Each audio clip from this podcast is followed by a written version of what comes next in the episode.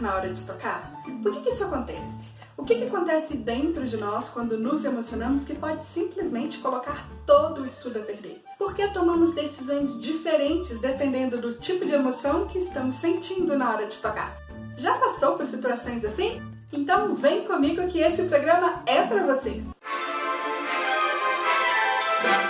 Oi, tudo bem com você? E com sua música, tudo bem também? Você está ouvindo mais um episódio do Música Mentecast e se você estiver no YouTube, você também está me vendo. O seu podcast de neurociências aplicadas ao estudo e à performance musical. Sejam muito bem-vindos. Você que já é conectado de longa data, que já acompanha o Musicamente há muito tempo e também seja muito bem-vindo você que está descobrindo a nossa comunidade agora. Eu sou Karina Oliveira, uma violinista apaixonada pela relação entre cérebro e música que se tornou neuroeducadora.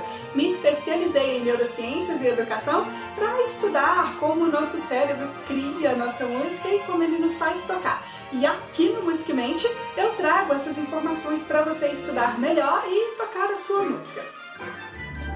Essa é a terceira temporada do Musicmente Cast que começou com a série Erro é Degrau, uma série de episódios sobre o erro na prática musical. E esse é o quarto episódio. Se você ainda não ouviu os outros episódios, coloque aí na sua playlist para ouvir depois. Vou deixar aqui em algum lugar para você clicar e também na descrição. Vamos fazer uma retrospectiva da série até aqui. No primeiro episódio, eu falei sobre o porquê você deve errar direito aí no seu estudo. É isso mesmo.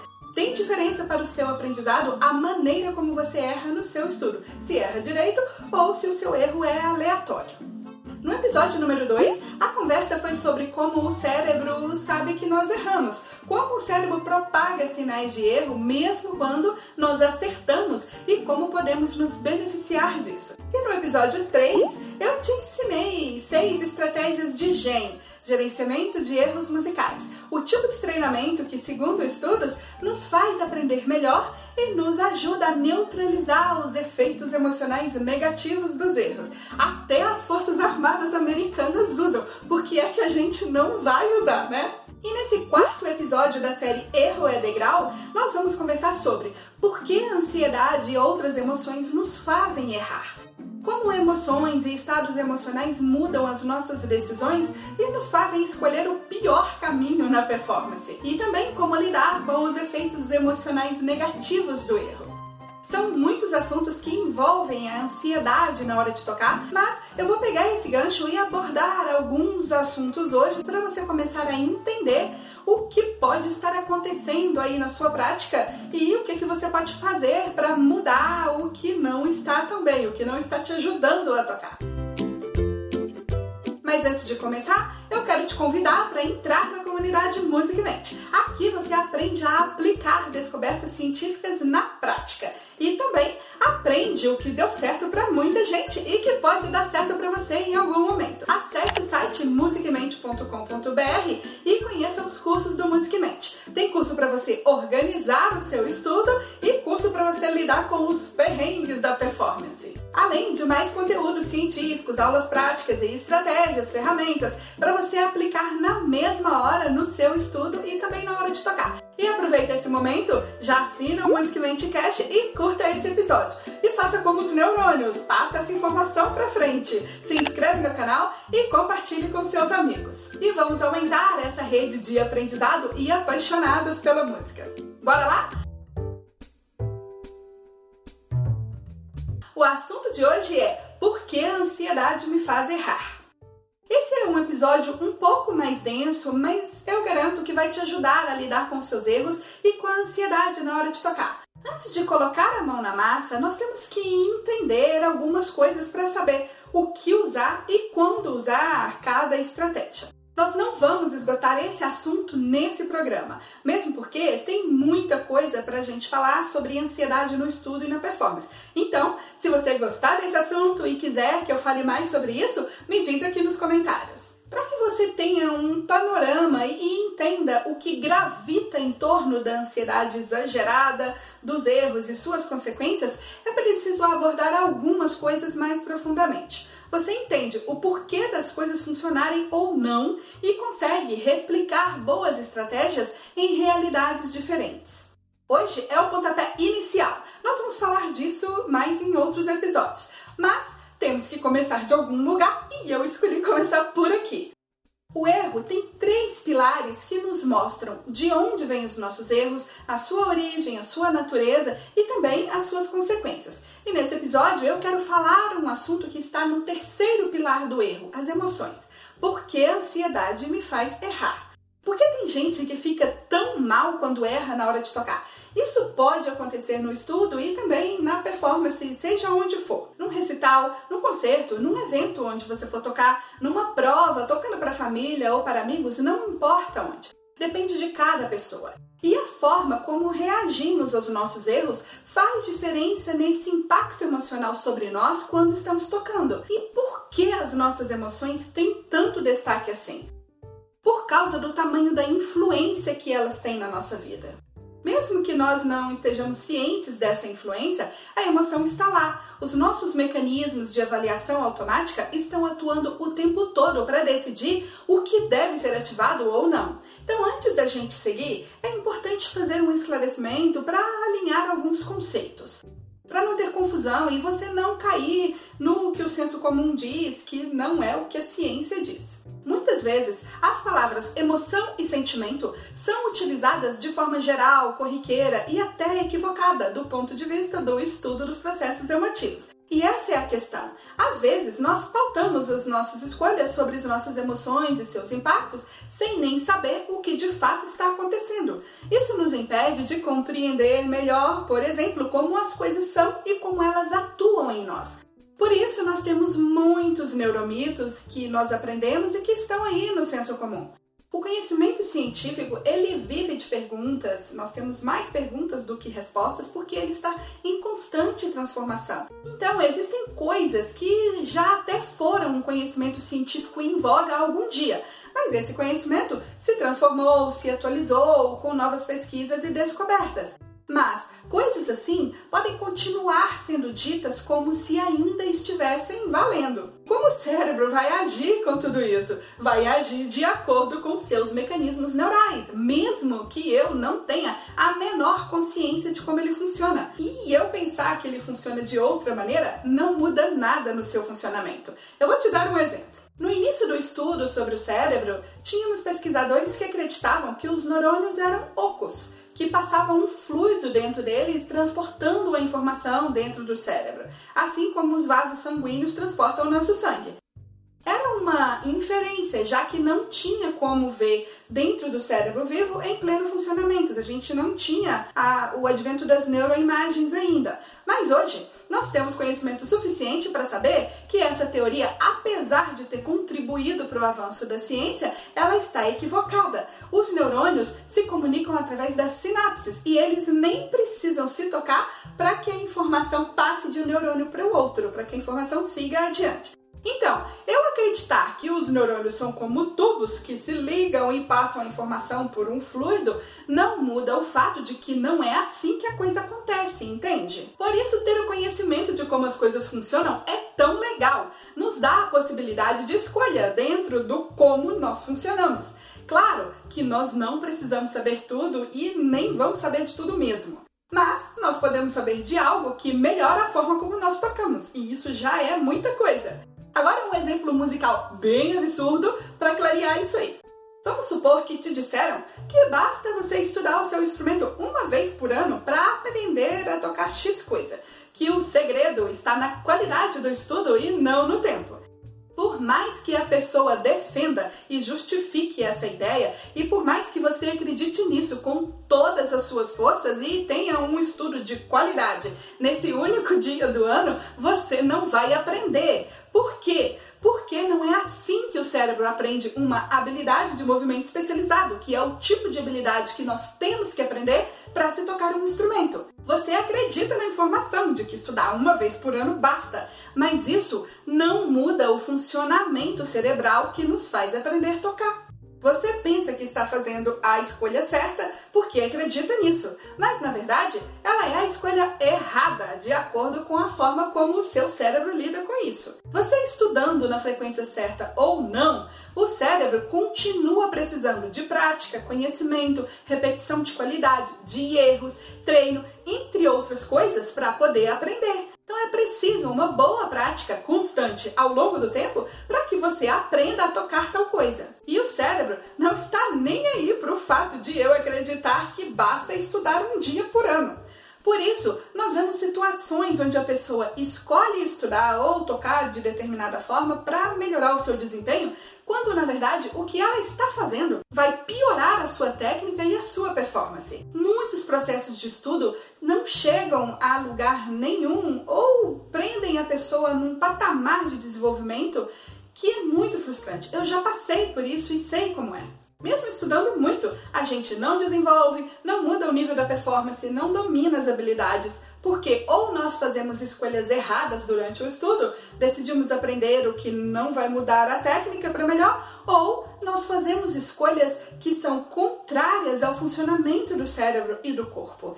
E o que, que isso tem a ver com ansiedade na performance? Muita coisa. Práticas assim, um estudo falho, podem favorecer estados emocionais que nos fazem tocar pior do que realmente nós podemos tocar. Isso pode aumentar as consequências emocionais negativas sobre os nossos erros, que prejudicam o aprendizado e a performance. Aumenta a ansiedade, que prejudica o aprendizado e a performance. E aí, nós entramos em um círculo vicioso. Estudo ineficiente que não promove o aprendizado da forma correta através dos erros, a quantidade de erros aumenta, se agrava e se instala na habilidade, a técnica piora ou não evolui, a performance não apresenta melhoras, nós nos sentimos mal por tudo isso, temos consequências emocionais negativas aos erros que cometemos, aí vem a tristeza, frustração, medo de tocar, ansiedade, desânimo, falta de perspectiva, fechamos os olhos para a realidade, entre outras coisas. Na hora de estudar, nós procuramos fugir dos erros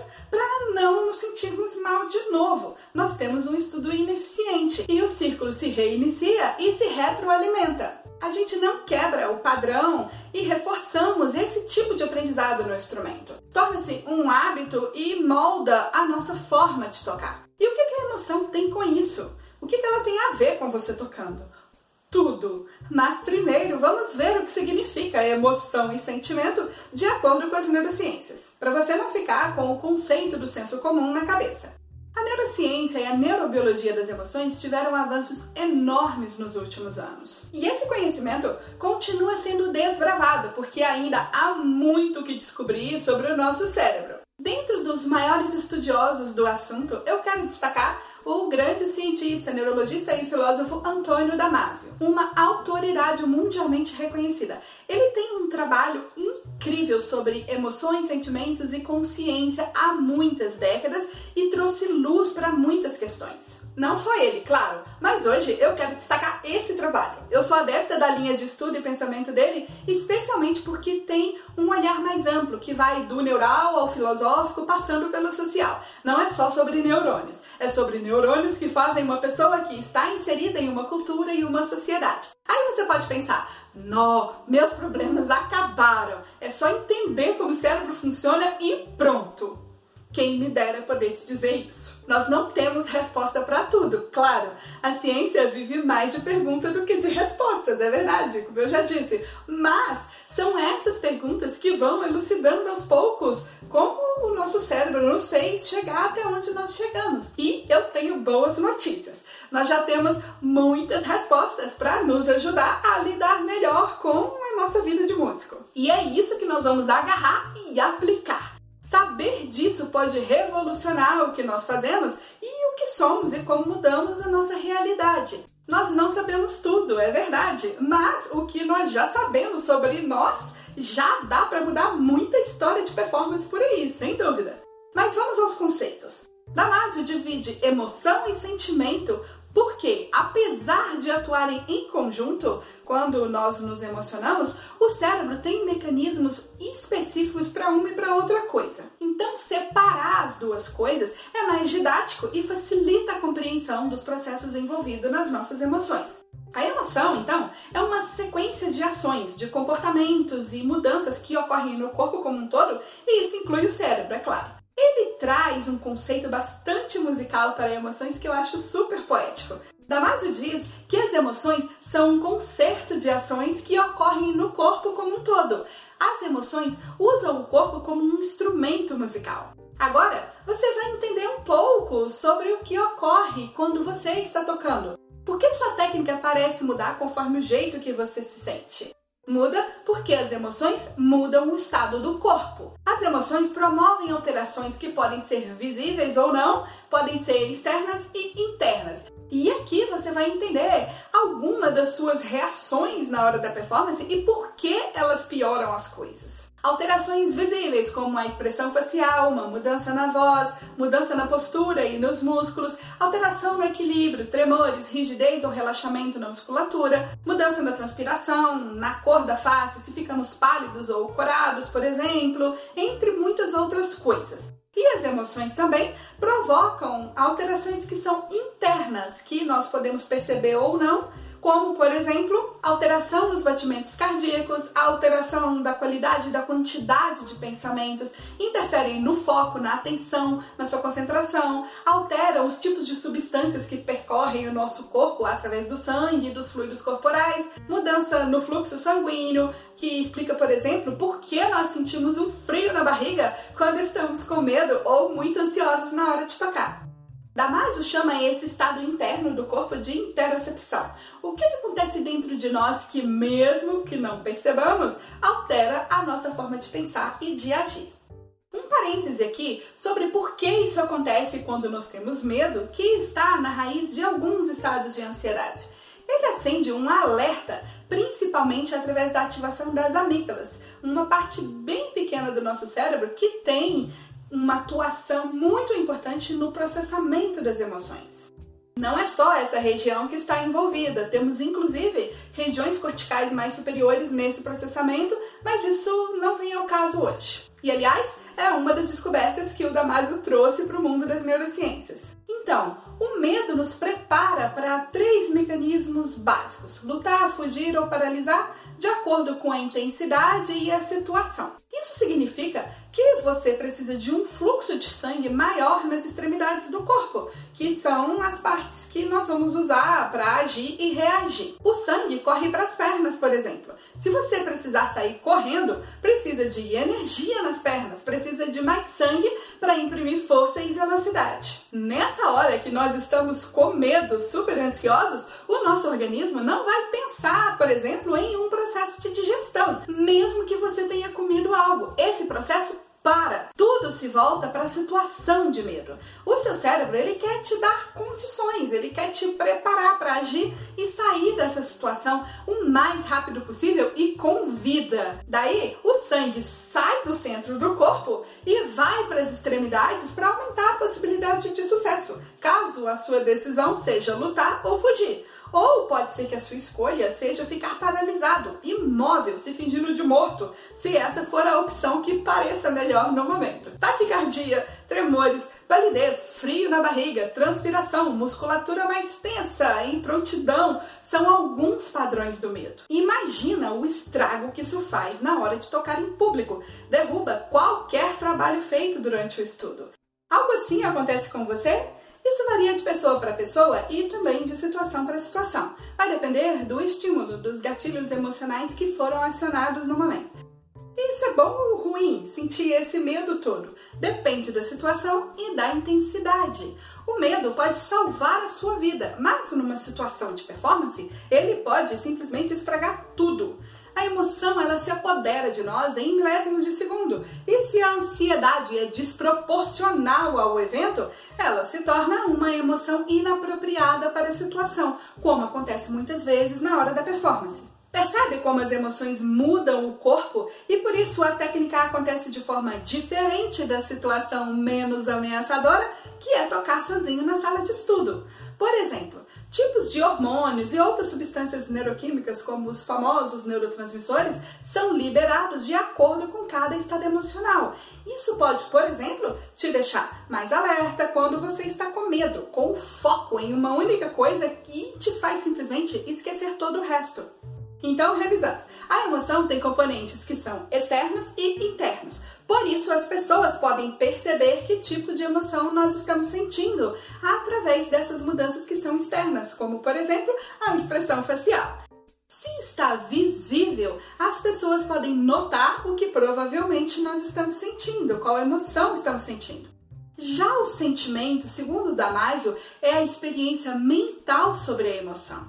Ela é interna. Só nós sabemos o que estamos sentindo de verdade. Outras pessoas não têm acesso a essa informação se nós não revelarmos. E mesmo que a gente fale, a pessoa nunca vai ter a real noção do que de fato nós estamos sentindo. Por isso, a mesma situação pode provocar o mesmo tipo de emoção nas pessoas, mas a experiência, ou seja, o sentimento dessa emoção é extremamente individual. E isso nos leva a outro mito que tem a ver com a ação da ansiedade na hora de tocar. Há quem pense que a razão é a nossa parte inteligente e a emoção é a nossa parte impulsiva, totalmente sem controle e sem uma gota de raciocínio. As neurociências nos mostram que esse pensamento está totalmente equivocado. A emoção é parte do processo de raciocínio e, por consequência, é parte também do processo de tomada de decisão. Esses processos se influenciam mutuamente, a razão e a emoção, e impactam diretamente a realização do movimento de cada técnica na prática musical. É o que faz você decidir se naquele trecho vai fazer daquela ou de outra maneira. Se vai trocar arcada, o dedilhado, o fraseado, vai trocar a respiração na hora. Dependendo da emoção no momento da performance, nós vamos decidir de forma diferente. Quando estamos ansiosos, com medo, vamos tender a decidir por A. Se estamos tranquilos e felizes, vamos tender a decidir por B, porque a ação da emoção no corpo e no cérebro são diferentes. Levam a pensamentos, comportamentos e decisões diferentes. E a prática musical é essencialmente feita de decisões, conscientes e inconscientes. E nesse processo, nós teremos uma ou mais emoções envolvidas. Então, se a emoção no momento de tocar em público não é apropriada para que você toque usando bem as suas habilidades, ela interfere negativamente na performance. Mas se ela é apropriada, ela te ajuda a usar as suas habilidades para ter uma boa performance, apesar de eventuais erros que possam acontecer. Quer dizer que tocar feliz da vida é a solução? Bom, depende do que a alegria e essa euforia faz com você ela também pode gerar ansiedade e atrapalhar você tocar. Eu já tive essa experiência durante o concerto, de estar muito eufórica e começar a cometer erros que eu não cometeria numa situação, digamos assim, normal de performance. Mas, sem dúvida, a tendência é que as emoções mais agradáveis vão nos ajudar mais do que as emoções desagradáveis. As nossas emoções, elas são tão poderosas que elas determinam como nós pensamos, como nós agimos e especialmente como nós reagimos a tudo. Isso pode ser maravilhoso e pode ser também uma verdadeira tragédia. Se lembre aí de algum momento que você tocou e que você estava com medo ou estava muito ansioso. Quais foram os pensamentos que vieram à sua mente? Que tipo de decisões você tomou? Como que se comportou o seu corpo na hora de fazer a técnica? E um outro tipo de emoção, por exemplo, quando você estava tranquilo, ou você estava feliz, ou quando você estava com raiva, o que, que aconteceu? Então, observe o que aconteceu nessas situações que você vai perceber que emoções diferentes nos levam a tomar decisões diferentes e faz com que o nosso corpo também se comporte de maneira diferente. Se muda a forma como o nosso corpo se comporta, afeta a técnica. Se afeta a técnica, muda a performance. Mas nem tudo são flores e também nem tudo é tragédia. Essa influência pode ser para melhor ou para pior, como vimos no caso do medo e da ansiedade exagerada. Depende da forma como cada um de nós vai lidar com as próprias emoções. Como o próprio Damasio diz, a emoção é a nossa opção de agir com inteligência sem precisarmos pensar com inteligência. É isso mesmo, elas nos preparam para agir sempre buscando a nossa sobrevivência, o nosso bem-estar, a regulação dos processos de homeostase, que é manter o estado interno do nosso corpo favorável à continuação da vida. Então o cérebro sempre vai prezar pela nossa sobrevivência. Se você está em uma situação de risco de morte, alguém te fechou no trânsito e tem o risco de acontecer um acidente, por exemplo, se você não tivesse a emoção para decidir com inteligência, sem você ter que pensar com inteligência, a sua escolha poderia ou certamente seria a pior delas. Em momentos assim, não dá para ficar pensando nas inúmeras variáveis para depois decidir se você freia, se você desvia para a esquerda, se você desvia para a direita, ou quem sabe se você acelera. Não dá tempo para isso. Esse ato de deliberar sobre as possibilidades pode te levar à morte então, a emoção faz essa análise por você e te faz agir rapidamente para salvar a sua vida. Ela usa informações que temos no cérebro sobre tudo, inclusive sobre como nós agimos em situações semelhantes no passado. Essa decisão é tomada aos olhos atentos dos nossos mecanismos neurais de avaliação, os avaliadores internos. Não quer dizer que todas as decisões serão as melhores, mas com certeza a emoção avalia as possibilidades bem mais rápido e melhor do que se não as tivéssemos. E claro, no caso da performance, os mecanismos de avaliação não avaliam que, mesmo você estando ansioso e com medo de errar, é melhor enfrentar isso e mudar esse estado emocional para que você possa tocar melhor e ter uma boa performance, apesar dos erros que possam ser provocados pelo estado de ansiedade exagerada. Não, ele não vai achar isso, não. A reação instintiva do nosso cérebro é nos tirar daquela situação o mais rápido possível. Afinal, essa situação, que no caso é tocar em público, está te fazendo mal. É um instinto de autoproteção e de sobrevivência. Então, todos os esforços serão concentrados para que você saia dali, saia dessa situação que gera o estado ansioso e, digamos, a normalidade volte a reinar dentro do seu corpo, garantindo a sua vida. Porém,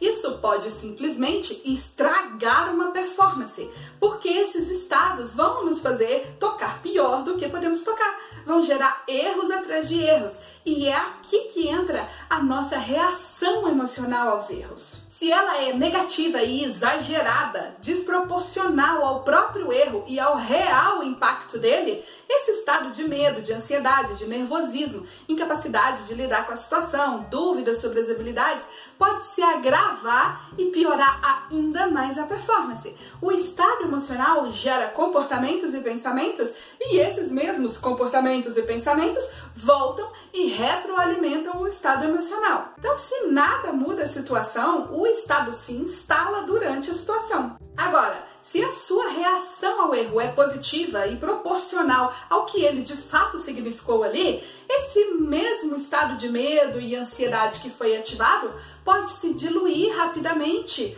e você reduz os impactos negativos dessa emoção desagradável. Porque você faz algo para não permitir que o estágio seja retroalimentado constantemente.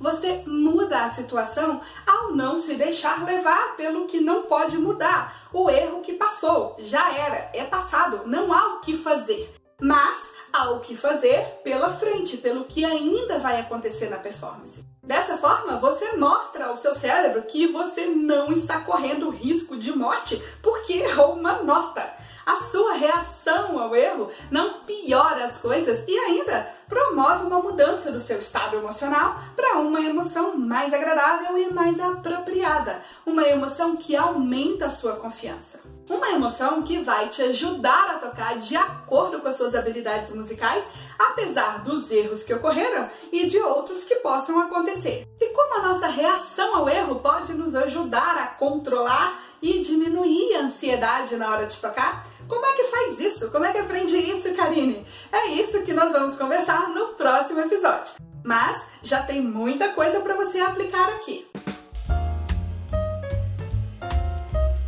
Agora é com você. Aplique o que você aprendeu nesse programa do Music Mente Cash. Reveja o episódio, faça anotações do que fizer sentido para você e aplique. A realidade não muda se a gente não colocar o que aprendeu em prática, não é? Não é mágica, não é do dia para noite, mas é possível mudar sim muita coisa para melhor. E se você não fizer nada, vai continuar com os mesmos resultados, os resultados que você já tem. Então, bora agir! E aí, curtiu esse episódio? Me conta aqui se esse conteúdo está te ajudando. Assim eu posso melhorar os conteúdos que eu trago para vocês aqui no Musicmente se inscreva no canal, compartilhe com a sua galera e deixe o seu like para que esse conteúdo chegue a mais pessoas. E se você quiser aprender mais, quiser aprender um método para aplicar esse e outros conhecimentos em neurociências, entre para os meus cursos sobre estudo e performance no site musicmente.com.br. Será um prazer compartilhar mais com você. E eu vou ficando por aqui. Esse foi mais um episódio do Música Mente Cast comigo, Karine Oliveira. Tchau e até o próximo episódio.